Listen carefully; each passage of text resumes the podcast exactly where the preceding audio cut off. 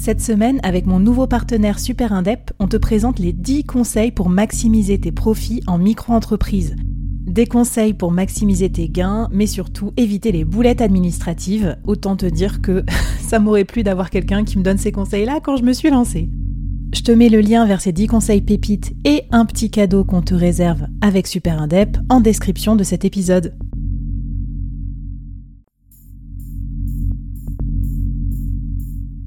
Quoi ressemblerait ton business si tu pouvais être épaulé par les meilleurs experts? Avoir un board de rêve disponible 24 heures sur 24 pour t'aider, répondre à tes questions? Je suis Flavie Prévost et ce board, je l'ai créé pour toi dans ce podcast.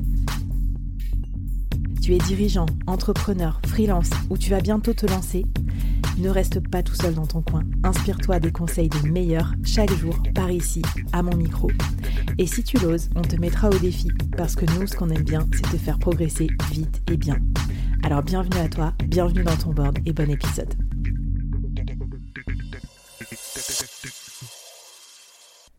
Avant-dernier conseil pour scaler en solo, et ça c'est l'un des plus difficiles, c'est la création de produits ou la productivisation. Alors ça, c'est mon morceau préféré, je crois, de l'accélérateur solopreneur.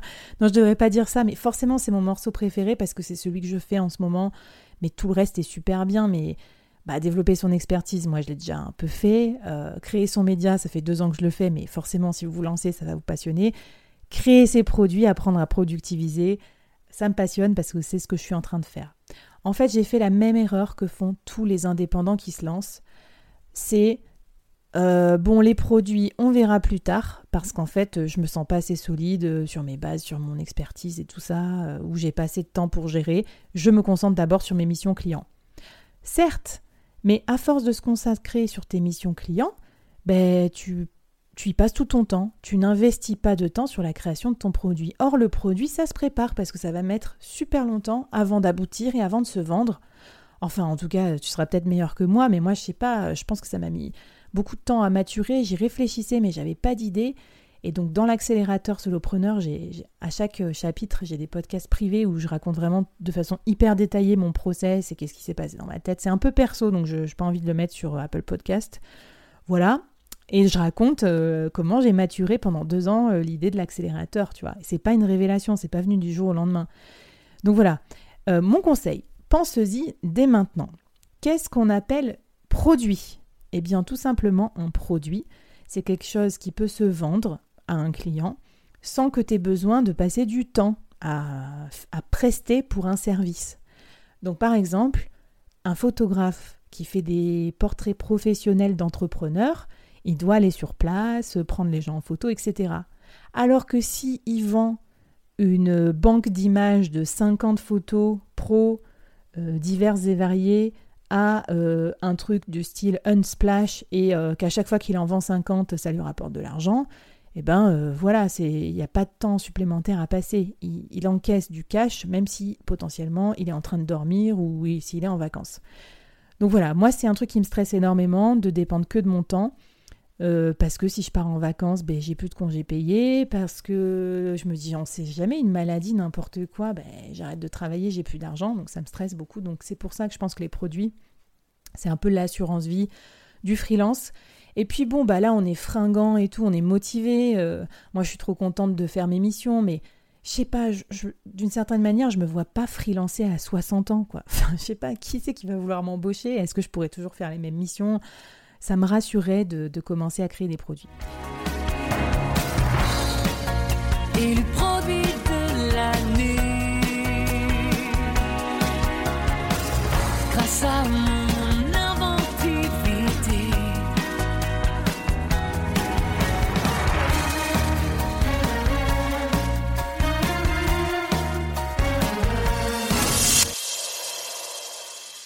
Alors comment créer un produit? Donc déjà, tu peux te poser la question est-ce que c'est un produit physique ou un produit digital? Par exemple, produit physique, il y a des gens qui arrivent à vendre des goodies, euh, j'en sais rien moi, tu vois, c'est genre le, le bonnet ou la casquette euh, du groupe de rock euh, après le concert. Voilà. Donc peut-être il y a des gens qui peuvent arriver à vendre des goodies.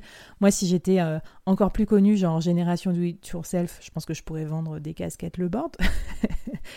Mais bon, là pour le moment, je peux pas, donc je me suis tournée plutôt vers les produits digitaux. Et là, il y a plusieurs types de produits. Par exemple, un e-book avec euh, ta méthode. Un template Notion, ça se fait beaucoup, ça, euh, notamment aux États-Unis, c'est un vrai marché. Euh, donc en gros, tu vends ta méthode ou tu vends un outil que tu maîtrises bien. Ça pourrait être un business plan, par exemple, pour les startups, pour lever des fonds, si tu es DAF externalisé. Il y a plein de possibilités. En tout cas, ma recommandation, donc commence à chercher des idées de produits, demande-toi quelle expertise tu peux transformer en produit. Si tu veux travailler sur cette usine à produits, passer un chapitre entier dans l'accélérateur et il y a vraiment un template, un exercice détaillé pour trouver quelles idées de produits tu peux avoir en fonction de ton expertise. Mais avant la fin de cet épisode, je te donne encore un défi. Ce défi, c'est de créer au moins ce produit que j'appelle semi-scalable, qui est la formation ou la conférence. C'est-à-dire, en tant qu'expert de ton sujet, tu maîtrises très certainement des sujets vraiment en profondeur. Pense à un sujet dont tu pourrais parler euh, pendant 20 minutes sans notes euh, face à des gens.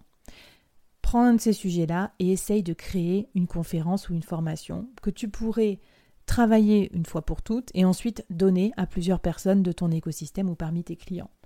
Donc, par exemple, moi, c'est simple. Je suis une ancienne directrice commerciale. Je j'ai formé je sais pas combien de milliers de personnes à plein de techniques commerciales. Donc aujourd'hui, je forme les startups early stage à l'attraction commerciale, au développement commercial. Et en fait, il y a plein d'entrepreneurs dans ce cas de figure qui ont besoin des mêmes conseils parce qu'ils n'ont pas encore trouvé leur premier client. Donc euh, c'est facile à répliquer, c'est à peu près toujours les mêmes conseils, même si je m'adapte à leur vertical ou à leur business model.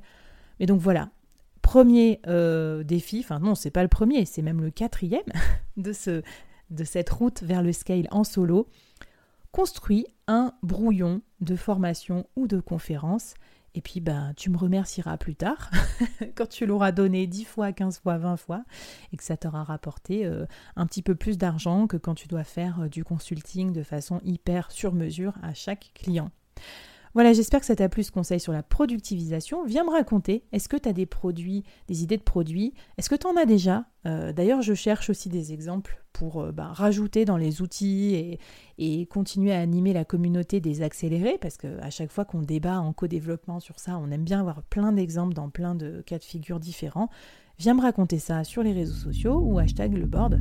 Et puis je te propose qu'on passe au bouquet final, le conseil numéro 5 pour la route du scale en solo et celui-là est hyper important. Certes exigeant, mais moi c'est peut-être mon pilier préféré, celui qui m'a le plus permis de me développer en tout cas avec le board et avec mes différentes activités. Ça se passe dans l'épisode final. À tout de suite.